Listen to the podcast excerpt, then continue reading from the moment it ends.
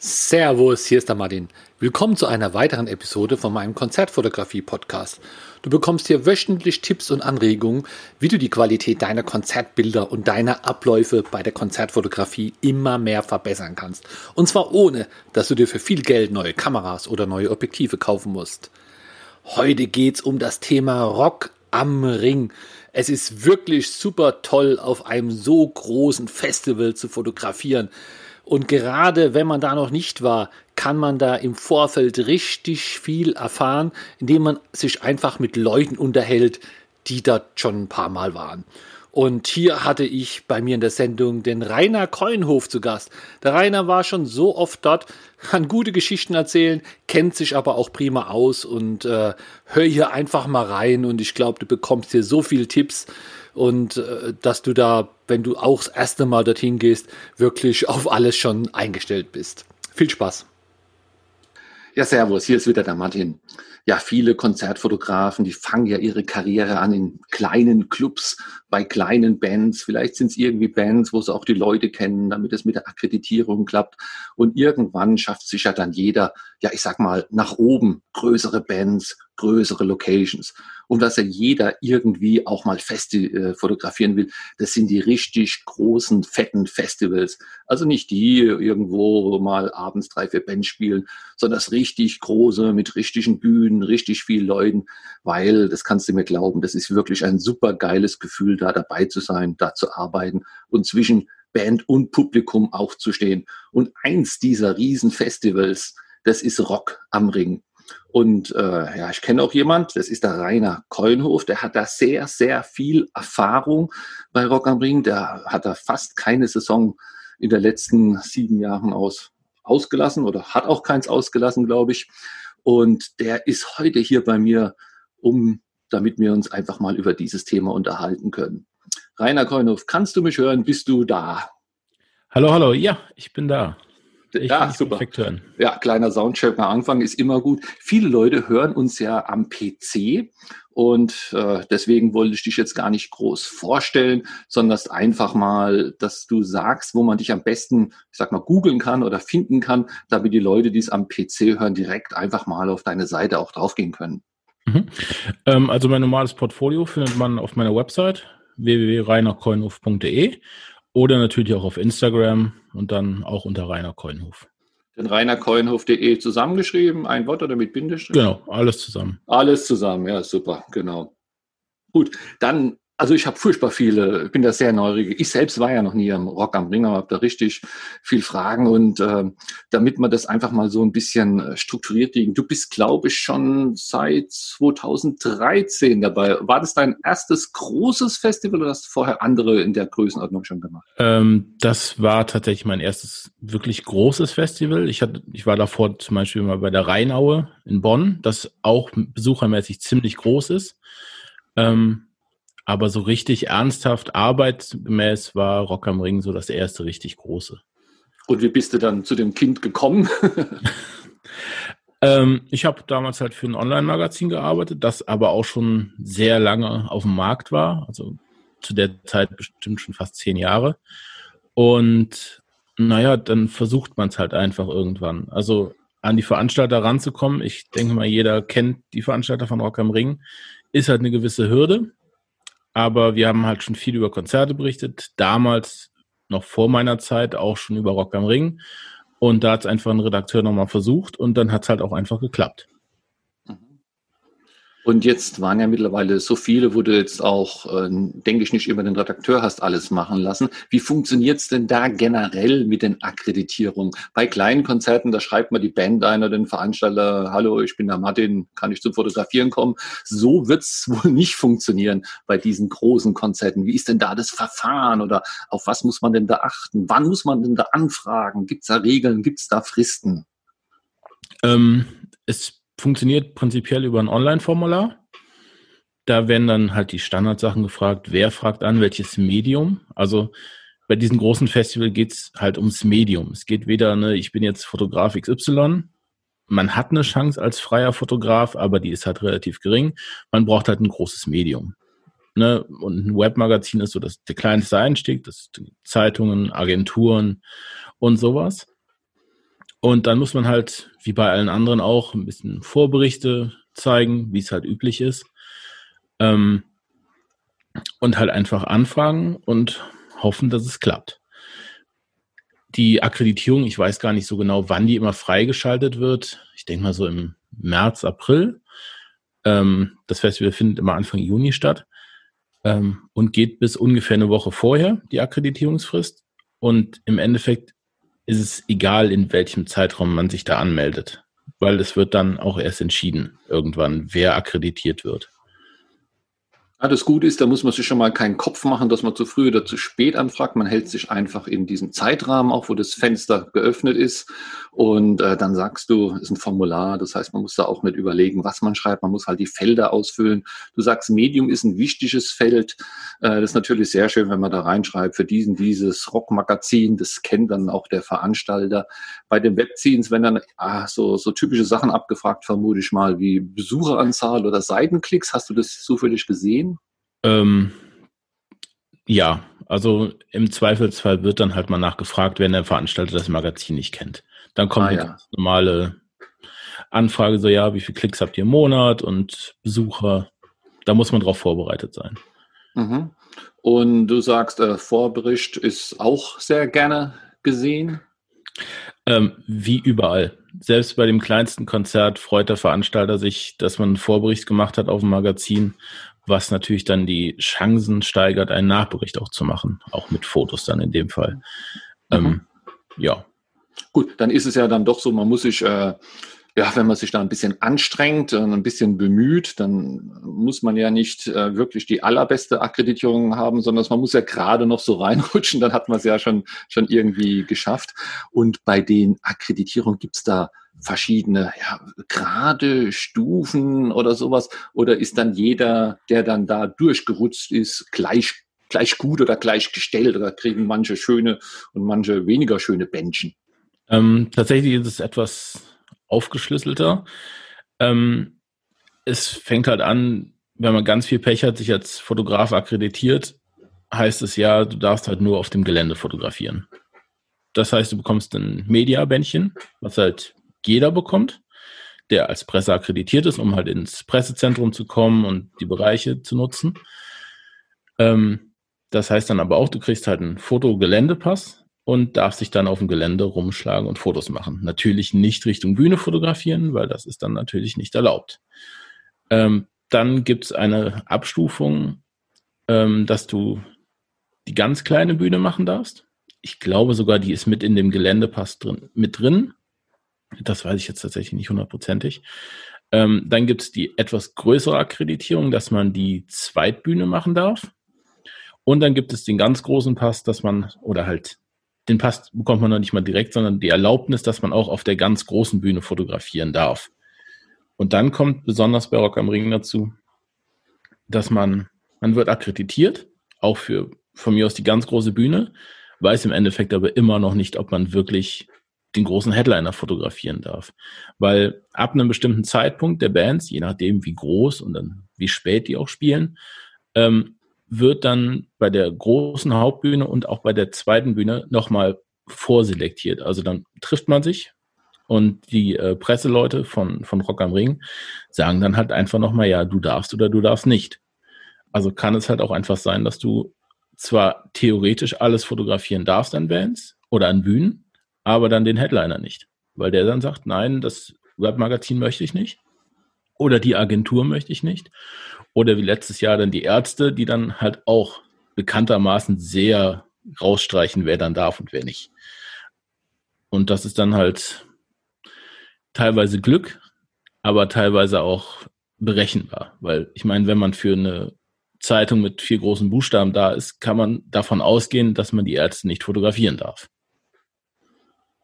Also wenn man sich da dann, sag mal, blind akkreditiert, dann weiß man nicht, ob es überhaupt klappt. Man weiß nicht genau, in welche Kategorie man kommt, Gelände oder bis hin zur großen Bühne. Und selbst wenn man das weiß, weiß man noch nicht, ob man alle Bands fotografieren kann. Aber so kenne ich es auch. Auch die, die Festivals, die nicht ganz so groß sind und es kommt vielleicht eine Band, die nochmal einen eigenen Vertrag vorlegt oder nochmal selbst sortieren möchte. Ja, dann, dann ist das halt so. Da muss man halt einfach auch das Glück haben, fürs richtige Medium auch da zu sein. Ähm, kannst du grob schätzen, wie viele Kollegen, also Konzertfotografen da dann jetzt sind? Also sind es über 50, sind es über 100?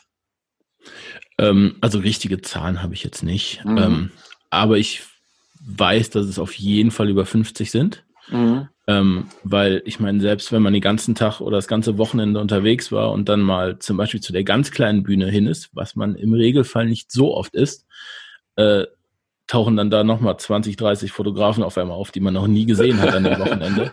Also kann man sich mal überlegen, wie viele das überhaupt sind. Ähm, es sind einfach sehr, sehr viele. Es wird aber auch darauf geachtet, ähm, dass es so gut wie geht, jeder Platz hat. Also es das heißt jetzt nicht, okay, wir akkreditieren 80 Leute und die stehen dann alle vor der Bühne. Also da wird schon ein wenig drauf geachtet. Also was du da sagst, es hört sich organisatorisch alles aufwendig, aber auch scheinbar ganz gut an, so dass die das scheinbar auch ganz gut hinkriegen mit ihren Benchen und mit Platz vor der Bühne. Ich habe irgendwo mal ein YouTube gesehen, ein kurzer Ausschnitt. Ich glaube, das war von Wacken. Das waren auch Akkreditierte, die allerdings morgens irgendwie vor irgendeinem Gatter warten mussten. Das ging dann auf und dann sind alle wie wild losgerannt an irgendeinem Schalter, um da nochmal sich für den Tag, für eine Bühne, für eine Band zu akkreditieren. Ist es da ähnlich? Muss man da eher sportlich sein? Und reicht hier wirklich das Medium im Rücken? Ähm, zum Glück ist es nicht so wie bei Wacken. Also Wacken vertritt halt eine gewisse, eine andere Politik. Das heißt, ähm, man fragt da halt auch an, ganz normal. Die haben auch ein, ich glaube, ein Webformular. Man trägt sein Magazin ein, Klickzahlen, alles komplett normal üblich. Ähm, da kriegt man dann auch eine Akkreditierung. Das heißt, ja, du darfst fotografieren. Du wirst aber dann erst vor Ort, wenn du wirklich am, am Pressecounter stehst, wo du deine Pässe kriegst, da erfährst du erst, ob du die Bands immer fotografieren darfst. Die ah. haben ein, ein System, dass du, du kriegst einen, einen Pit-Pass, nennt er sich, der dir erlaubt, in der, im Graben zu fotografieren. Wer als akkreditierter Fotograf diesen nicht bekommt, darf jeden Morgen relativ zeitig, das Pressezentrum macht, glaube ich, um 10 Uhr auf, wenn ich mich jetzt nicht vertue, ähm, darf da hin und dann darf er Wünsche abgehen, wen er dann heute gerne fotografieren möchte. Und da ist dann tatsächlich dieses First Come, First Serve und deshalb gibt es dann diese Laufszenen. Ah ja. Ähm, gut, ich finde das System halt fragwürdig, aber wenn die so unter die und schaffen, irgendwie geregelt zu bekommen, dann wird es keinen Grund haben, warum die jetzt das nicht seit ein paar Jahren so fahren. Ah ja, ah ja, okay, verstehe. Gut, jetzt, ähm, aber du sagst, die schließen die Akkreditierung relativ kurz vor dem Festival. Äh, das heißt, man hat ja dann auch noch gar keine Absage oder Zusage und man muss sich ja aber um seine Unterkunft kümmern. Ich bin da eher der, der ein Hotelzimmer bevorzugt, aber eine Woche vorher ist wahrscheinlich witzlos. Wahrscheinlich ist es auch witzlos drei Monate vorher. Äh, alternativ ist dann Zelt. Wie, wie machst du es? Hast du schon beide Versionen ausprobiert oder gerade mit dieser kurzen Frist tust du einfach mal buchen und hoffst, dass alles klappt? Ähm, also das, das, das Schöne ist halt, auch wenn die Akkreditierungsfrist recht kurzfristig ist, ist es im Regelfall so, dass diejenigen, die schon früher angefragt haben, auch was früher schon mal die Nachricht bekommen, dass jetzt fotografieren oder akkreditiert ah, okay. werden. Ich, hab, ich hätte es also, so verstanden, dass erst nach dem nach Akkreditierung Schließung äh, an alle verteilt wird, wer darf, wer darf nicht. Gab es auch schon mal. Also da war das dann wirklich so, dann hieß es, okay, nächste, übernächste Woche ist halt jetzt Rock am Ring angesagt und jetzt schau mal, wie du alles organisiert bekommst. Ähm, mittlerweile ist es so, dass es halt wirklich auch mal einen Monat vorher weißt. Nicht Regelfall, aber ungefähr so. Auch wenn es dann die Möglichkeit ist, dann halt wirklich noch eine Woche vorher anzufragen. Das ist dann halt ein bisschen ah ja. mhm. eigenes Versuch. Ähm, ich bin bei dir. Ich bin Hotel beziehungsweise Pension. Ähm, weil Zelten mit Technik ist halt immer so ein gewisses Ding, auch wenn der Presse-Campingplatz äh, bei Rock am Ring ziemlich gut ist. Also der ist wie fast alles an dem Festival relativ gut organisiert. Ähm, man hat eigene Klo- und Duschcontainer, das ist, das ist alles gut. Man kann auch neben einem Auto campen. Ähm, was bei Rock am Ring das Problem ist, dadurch, dass es so abgelegen ist in der Eifel, ähm, wird man halt kaum richtige Hotels haben. Ähm, die, die an der Rennstrecke selber sind, sind halt, wenn sie überhaupt noch verfügbar sind, sehr, sehr teuer. Und da muss man sich dann halt durch Pensionen telefonieren, weil die auch keine Website haben oder gar ein Online-Buchungssystem. Da muss man telefonieren und hoffen, dass man was findet. Ich hatte direkt beim ersten Mal 2013 Glück, habe eine gute Pension gefunden. Und da bin ich heute auch, also wenn es denn dieses Jahr stattfinden würde, wäre ich ja auch. Jetzt habe ich schon für nächstes Jahr wieder fix. Ähm, und einmal musste ich, musste ich in Anführungszeichen tatsächlich zelten, weil ich nichts bekommen habe, als Rock am Ring für zwei Jahre umgezogen ist. Weg vom Nürburgring an eine andere Location. Und da habe ich so schnell dann einfach keine Unterkunft gefunden. Und dann habe ich mit einem Kollegen gezeltet. Ähm, das dann für sich eine Story ist, weil durch, durch Regen und Unwetter und war das Festival sowieso schon nicht gut und Zelten war dementsprechend noch schlimmer. Und dann haben wir uns für nächstes Jahr dann wieder ein, ein Häuschen gesucht, ein Ferienhäuschen. Und ja, so bleibe ich dabei. Also Pension ist einfach angenehmer. Also auch da der Tipp, da sollte man sich frühzeitig drum kümmern und man muss scheinbar auch fleißig sein. Ne? Es gibt ja so Festivals, die finden in der Nähe von Messegeländen statt. Da gibt es natürlich Hotels ohne Ende. Da kann man sich sogar die Marke oft aussuchen. Aber auch bei mir ist es so, ich buche da auch immer ein Jahr voraus, weil ich weiß ja, dass ich hingehe, dann kann man es ja auch äh, buchen. Oder ich warte, bis es eine gute Rate gibt. Genau, das, ich meine, das ist bei Rock am Ring auch das Ding, also mit den Akkreditierungen und hoffen, dass man akkreditiert wird. Ähm, umso öfter man da war, umso höher sind die Chancen natürlich wieder akkreditiert zu werden. Vor allem, mhm. wenn der Veranstalter dich dann auch kennt, teilweise dich als Fotograf sogar persönlich, ist es immer besser. Also das ist dann immer leichter, wenn man sich gut anstellt. Man sollte halt nicht, naja. Ja, ist wie überall, sage ich mal. Ne? Auch die Person genau. ist wichtig. Ne? Genau, genau. Ja, jetzt hast du eben auch so, ich sag mal, geschwärmt. Äh, ist nicht das, ja, doch, du hast gesagt, äh, bei Rock am Ring, das ist immer alles so gut organisiert. Das freut mich natürlich zu hören, denn ich denke, wir beide waren auch schon auf Veranstaltungen, jetzt nicht unbedingt Konzerte, sondern irgendwelche Presseveranstaltungen oder was auch immer, wo man denkt, Mensch, das könnte man doch alles auch ein bisschen anders oder besser machen. Du hast jetzt gesagt, es gibt, wenn man kein Hotel hat, gibt's Pressecamping mit extra Klos, mit extra Dusche. Dann gibt's diese, ja, diese Presseschalter, die werden bestimmt in irgendeinem Pressebereich sein, sage ich mal. Das heißt, äh, du hast da einen eigenen, ja, wie man es halt von anderen Veranstaltungen vielleicht kennt, von größeren, dass man da auch einen, einen Raum hat, einen klimatisierten mit einem Kühlschrank und einem Kaffee, WLAN und Strom. Genau, also ich meine, von den anderen großen Festivals kennt man es meistens, dass es ein Zelt ist, wo man sich dann die Zeit über auffällt, arbeiten kann. Ähm, dadurch, dass es bei Rock am Ring halt der, der Nürburgring eine Rennstrecke ist, haben die auch noch gewisse Infrastrukturen. Also es gibt halt für eine Rennstrecke gibt es einen Presseraum, der ist ziemlich, ziemlich groß. Der ist klimatisiert, ähm, man hat eigene Toiletten, echte Toiletten. Ähm, man hat Fernseher, wo man dann halt auch die Übertragung der Bühnen sehen kann. Das heißt, ne, wenn man dann als Redakteur da sitzt und man nicht überall gleichzeitig sein kann, kann man sich auf dem Monitor ein bisschen orientieren, wenn da irgendwas Besonderes passiert. Ähm, man hat natürlich ein stabiles WLAN, man kriegt auch Getränke da. Und man hat halt immer mindestens zwei, drei Presseansprechpartner da. Und ja, organisiert ist es sehr gut, teilweise und für manche natürlich etwas überorganisiert. Wenn man den Veranstalter kennt, kennt man das aber einfach. Die sind ja, ich finde es gut. Ich finde Strukturen gut, Infrastrukturen finde ich auch gut. Und wenn da Leute sind, lieber das eine oder andere Verbot mehr, aber was dann funktioniert, funktioniert reibungslos. Das ist so auch meinem, was ich eigentlich, was ich eigentlich mag. Jetzt, ähm, wenn so ja, Presse gut organisiert ist, gibt's oft noch auch ein paar andere Sachen außenrum, wie die breinen Bands zu fotografieren. Ich rede da von Pressekonferenzen oder so irgendwas. Oder gibt's da vielleicht irgendwelche Interviews der Bands oder was auch immer, wo man, ja, wenn man nicht im Graben ist, was sonst noch relevant sein könnte, dort zu fotografieren? Hm, also es gibt einmal am Wochenende, also im Regelfall eine große Konferenz, die ist meistens am letzten Tag. Die ist dann auch mit dem, mit dem Chef von, von Rock am Ring, beziehungsweise ehemals Marek Lieberberg Agentur, Marek Lieberberg selber oder sein Sohn. Ähm, da wird dann ein bisschen das Fazit gezogen vom Wochenende, auch aus polizeilicher Sicht und sicherheitstechnischer Sicht. Und dann hier und da mal einen kleinen Ausblick aufs nächste Jahr. Ähm, ansonsten, es gibt natürlich bei Interviews die Möglichkeit anzufragen, wobei dann der Veranstalter meistens nicht der richtige Ansprechpartner ist, sondern dann eher die Plattenfirma, das Management. Und da bekommt man dann einen Termin einfach von, von denen und dann im besten Falle von, von dem Veranstalter einen Raum, wo man dann das Interview durchführen kann. Ähm, so kleine Spezialkonzerte gab es schon mal, sind aber sehr selten bei Rock am Ring.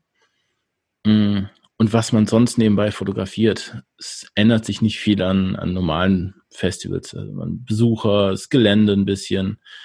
Ähm, was bei Rock am Ring immer ein bisschen besonders ist, ist natürlich der Ausblick von, von ich sag mal, unserer Bühne, weil die Fotografen bei Rock am Ring ähm, haben quasi ihre eigene Bühne, wo sie dann vor der, vor der, vor der wichtigen Bühne stehen, ähm, sodass sie etwas erhöht stehen, was zum einen natürlich das, das Fotografieren der Bands einfacher macht. Auf der anderen Seite hat man die Möglichkeit, das Publikum jetzt nicht direkt von unten aus dem Graben zu fotografieren, sondern von etwas erhöht, so dass man einfach einen, einen wahnsinnigen Blick halt über die Menge sogar hat, die sonst einem nur dargeboten wird, wenn man das, die Möglichkeit hat, mal auf der Bühne zu stehen.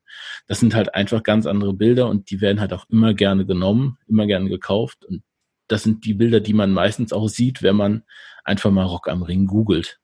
Das sind die Bilder von der, von der Masse einfach und weniger von einzelnen Personen, die man sonst so aus dem Graben fotografieren kann. Mhm. Ja, da muss man die, die alten Queen-Konzerte gucken. Damals war das schon so bei in großen Stadien, wenn da nochmal so eine Bühne, da waren da immer so drei, vier Hansels, die ab und zu mal die Kamera hochgehalten haben. Das ist so Analogfotografen. Das muss damals, ja, da wäre ich gern dabei gewesen. Jetzt, äh, jetzt bist du schon rübergegangen zu den Bühnen. Das ist natürlich auch interessant also ich sage jetzt mal zu dieser großen, wo du eben angesprochen hast, das ist dann die, die Hauptbühne, ja, wo die genau. wichtigsten Eck. Und die gibt's einmal oder zweimal. Wie machen die das mit dem Umbau bei so großen Festivals? Ähm, es gibt eine ganz große Bühne. Das ist die Center Stage früher. Heute heißt sie, glaube ich, Volcano Stage. Die haben irgendwann die Namen geändert. Ähm, da spielen ganz normal Bands. Dann gibt es einen Umbau dann spielt eine Band, gibt einen Umbau. Das, da tut sich nicht viel. Es gibt dann durch die Alternative der, der zweiten Bühne, das ist dann, ich glaube, die Creator Stage heißt die heutzutage. Früher war es die Alterna Stage. Ähm, da spielt dann etwas versetzt, manchmal leider auch zeitgleich eine andere Band, ähm, so man ja halt immer schon erwarten kann, was da jetzt passiert. Man hat Zeit, man hat leider manchmal die Möglichkeit nicht, dass man beide Bühnen mitnimmt, weil es einfach Überschneidungen gibt. Aber das kennt man auch von jedem anderen Festival. Ist aber auch das Typische, die ersten drei Lieder zu fotografieren, ja? Genau, im Regelfall schon, außer es gibt halt die Bands, die sagen, ja, wir hätten jetzt nur gerne einen Song, ja. aber. Und, und diese, dieses Protest, sage ich mal, oder diese kleine Bühne für die Fotografen, das gibt es nur bei der Sender, also nur bei der ganz großen. Und die anderen. Ähm, sind dann einfach, sage ich mal, wo man ja dann doch von unten nach oben fotografiert sehr stark und dann, wenn da oben noch ein paar Boxen stehen, dann doch eigentlich froh ist, wenn man den Drama zumindest mal den Kopf sieht oder die Leute, wo vorne stehen, auch nur bis zur Hälfte fotografieren kann. Oder ist die Bühne da, nee, muss ja hoch sein, ne, bei so vielen Leuten. Also da gibt es tatsächlich eine gewisse Entwicklung über die Jahre. Ähm, während früher, früher sage ich jetzt mal, also 2013 bis 2015, ähm, wo ich da war, gab es nur an der Hauptbühne diese zweite kleine Bühne davor oder das Podest, wo man sich selber aufhalten konnte zum Fotografieren. Mittlerweile gibt es dies auch an der, an der zweiten Bühne, zweiten großen Bühne, ah, wo es dann ähnlich geregelt ist. Und an der dritten Bühne, da steht man tatsächlich unten auf dem Boden und hat dann 2,50 Meter oder so hoch zu fotografieren und die üblichen Probleme der Boxen, der gewissen Perspektive, die nicht gerade vorteilhaft auch für die Künstler natürlich ist. Und dann hat sich schon mit drei Bühnen oder, oder also, also sind es drei Bühnen, so die aktuelle Anzahl der letzten Jahre, oder sind es noch irgendwo ein paar kleine, die verteilt sind? Also ich, also so im Prinzip sind das die Hauptbühnen mhm. und ich weiß jetzt so direkt nicht. Also ich glaube, es gab ein, zwei Jahre mal, wo es eine, eine, vierte Bühne gab, wo ich aber, glaube ich, auch nie war. Ähm, und dann hier und da hatten, hatten Promoter oder so hat man so eine Mini-Bühne irgendwo, aber das ist nichts Relevantes. Das steht auch nirgendwo in Zeitplänen drin. Ah ja, okay. Und ah, Zeitpläne ist immer auch ein guter Hinweis. Ich denke, die Festivals, die geben sich schon immer alle Mühe, schon aus rein organisatorischen Sicht, dass sich die Bands ja nicht so arg überschneiden, aber dann gibt es dann doch immer wieder irgendwelche Delays und wenn es dann mal losgeht, dann wird es wirklich blöd und es kann ja dann sogar so blöd werden, dass wirklich auch mal zwei gleichzeitig anfangen. Zumindest war ich schon auf Festivals, wo es sich halt so weit verzogen hat oder verschoben hat, dass, dass das so war. Äh, ist bei, bei Rock am Ring eine, eine harte, ich meine, eine harte Zeitnummer, zieht da einer den Stecker raus wenn die, wenn die Band fertig sein müsste, auch wenn sie zu spät angefangen hat, damit der Zeitplan eingehalten, eingehalten wird? Oder ist es ja so, so laissez-faire, dass man sagt, naja gut, wenn die fertig sind, dann spielt halt mal die nächste? Ähm, ehrlich gesagt kann ich das so genau gar nicht sagen mit den Enden, weil man als Fotograf selten am Ende noch da ist. ähm, aber natürlich, es kommt zu Verzögerungen. Ich meine, da ist niemand vorgefeiert und das passiert. Ähm, es wird natürlich immer darauf geachtet, dass es keine großen Überschneidungen gibt, gerade dann auch für die Fotografen, weil man sich dann natürlich vorher trifft, wegen dieser, dieser Selektion, sage ich jetzt nochmal, blöd ausgedrückt. Ähm, aber im Regelfall versucht man da schon so wenig wie möglich irgendwie mit Verzögerungen zu leben, aber es passiert halt. Und dann muss man halt auch mal damit leben, dass man dann zum Beispiel auf der zweiten Bühne kein fotografieren kann, weil es einfach nicht zeitlich passt. Ja, man kann ja als Team hingehen. Ne? Genau. Die großen Medien schicken dann ein paar Leute, die können sich das dann da schön, schön genau. einteilen. Genau. Oder man spricht sich mit Kollegen ab. Das, ja, oder also, genau.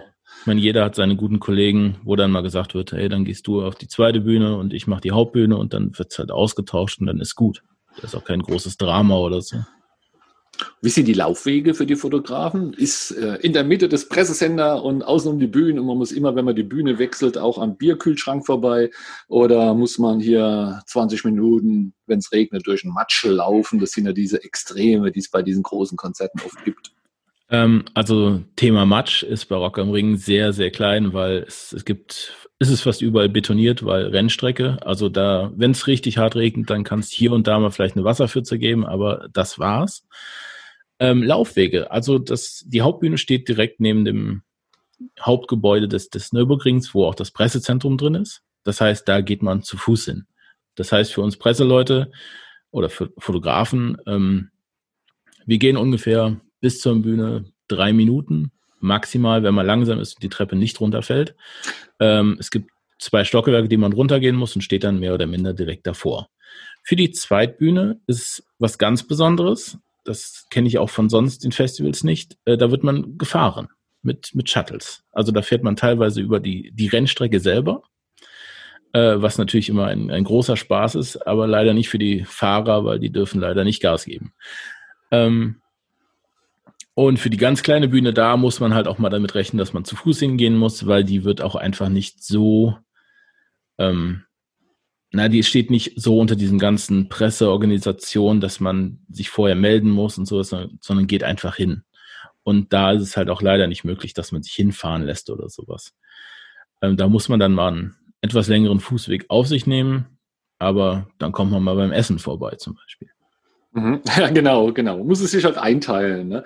Jetzt sagst du, mit dem Shuttle gefahren werden, ist eine coole Sache. Vielleicht ist es auch so ein bisschen eine Eigenart, wenn das Konzept an so einem an so, einem, äh, so einer Rennstrecke stattfindet. Wir haben ja bei uns hier in der Nähe ist der Hockenheimring. Ich bin hier in Weinheim bei Mannheim, Heidelberg. Wir haben den Hockenheimring.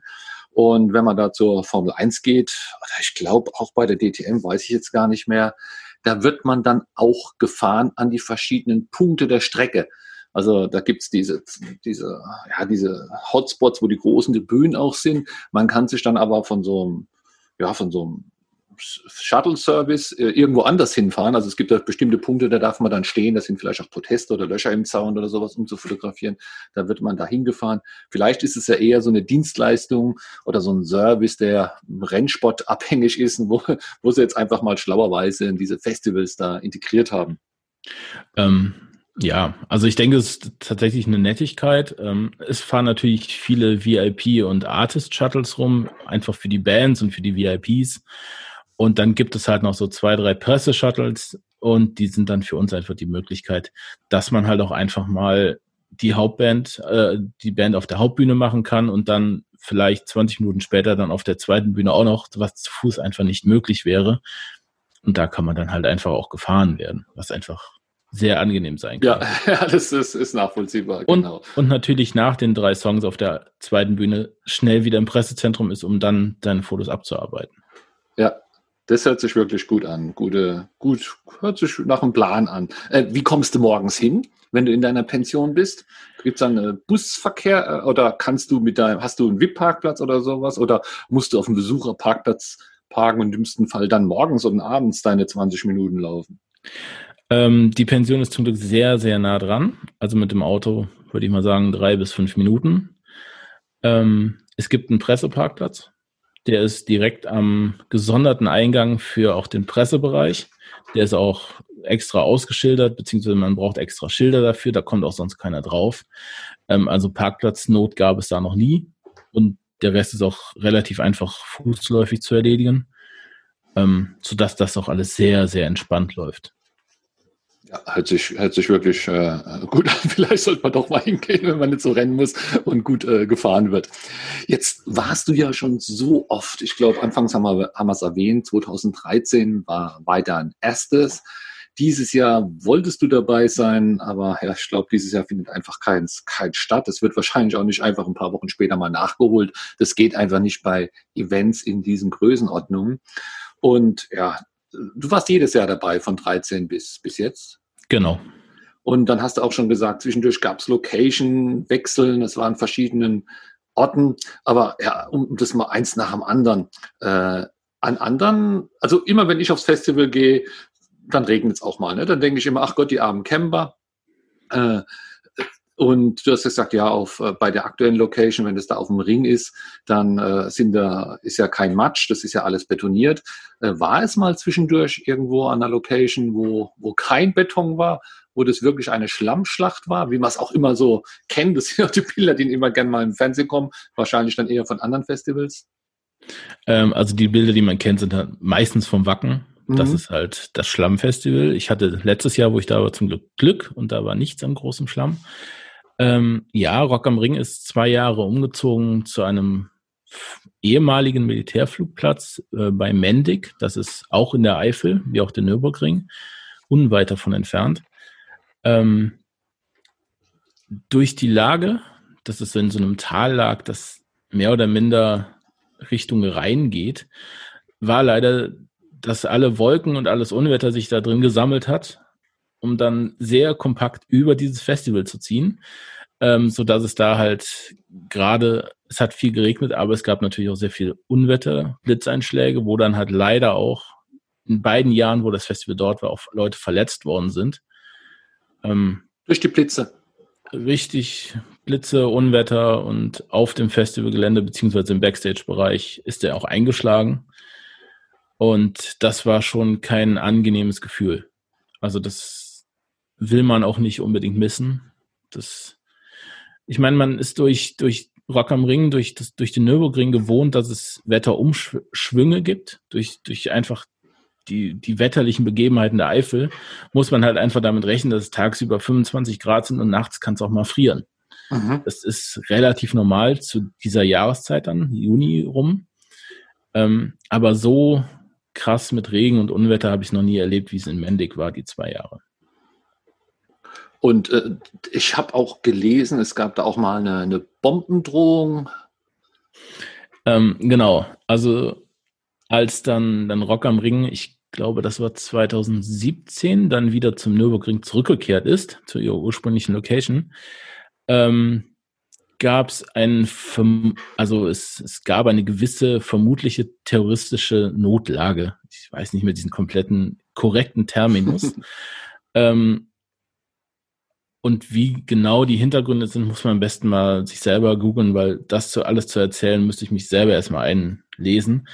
Aber es gab wohl einfach irgendwelche Namensänderungen, Namensverwechslungen irgendwo in einem Sicherheitsbereich, wo dann halt nicht genau klar war, wer da jetzt ist. Und die wurden dann auch noch zu irgendwelchen Terrorzellen hinzugefügt oder so. Und dann hieß es, ja, wir müssen komplett räumen. Das war am allerersten Tag des Festivals.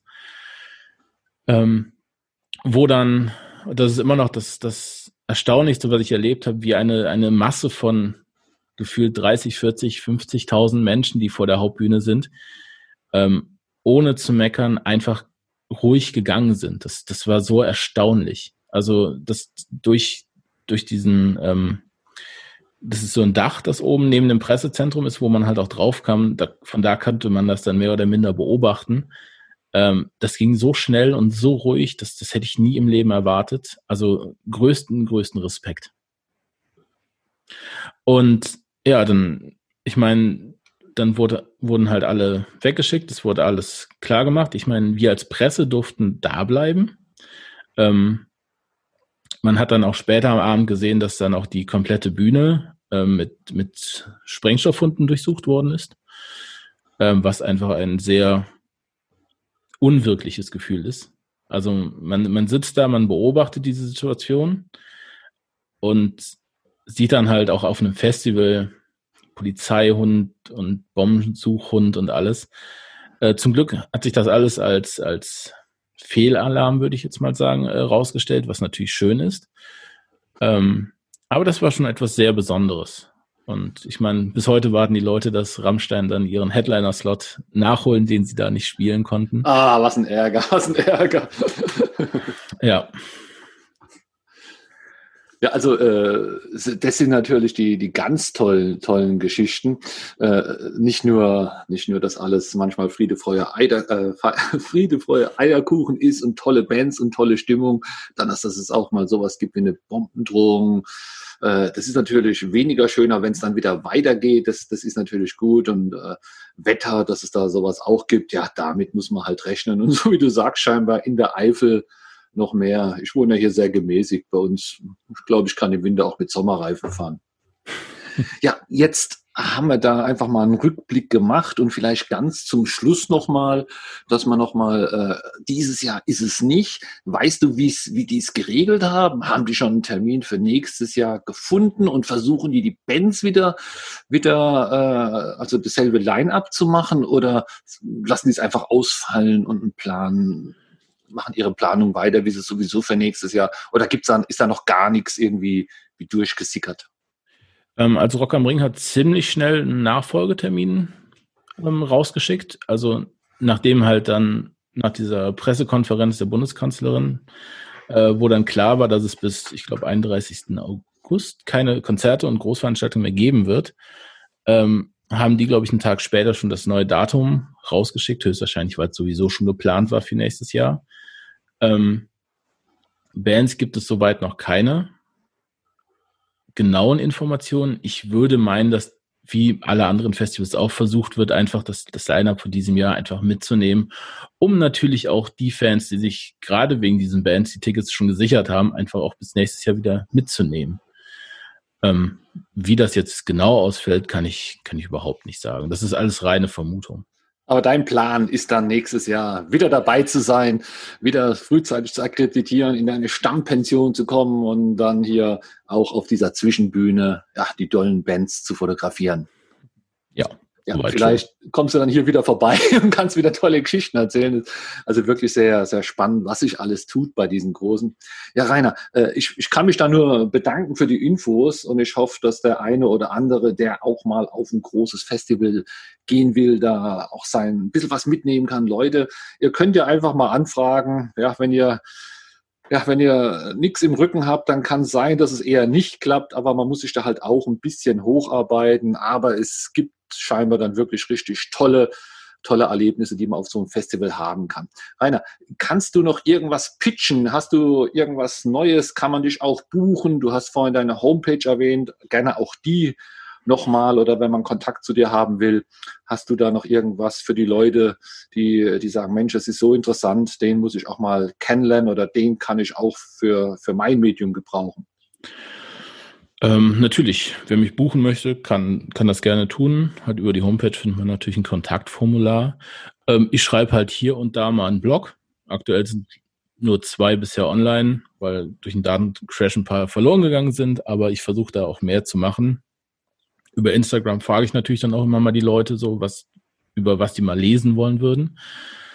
Ähm, ich verkaufe ein paar Konzertbilder. Also wenn hier auch Fans zu hören, können sie das natürlich auch über meinen Shop auf der Webseite finden. Da kann man die direkt äh, äh als, als, als Print, also als fertiges Bild oder die Dateien?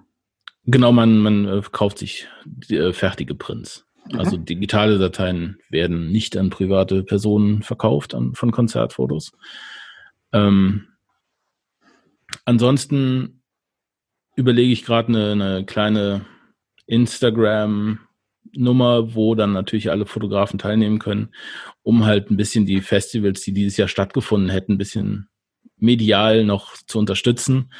Ähm, das ist aber leider noch alles nicht ganz spruchreif, aber da wird es dann auf meinem Instagram-Kanal baldigst auch Infomaterial geben. Und das wird spannend vielleicht. Ja, das Gute ist, wir wissen ja nicht, wann der Hörer hier diese Episode hört.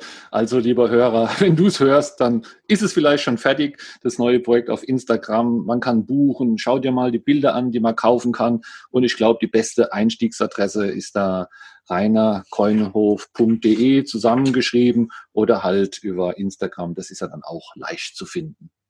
Ja, Rainer, genau. super. Ich bedanke mich nochmal herzlich für all diese Infos und ich würde mich richtig freuen, wenn du hier mal wieder vorbeikommst, dass wir vielleicht da auch mal ein anderes Thema nochmal so schön behandeln können. Sehr gerne.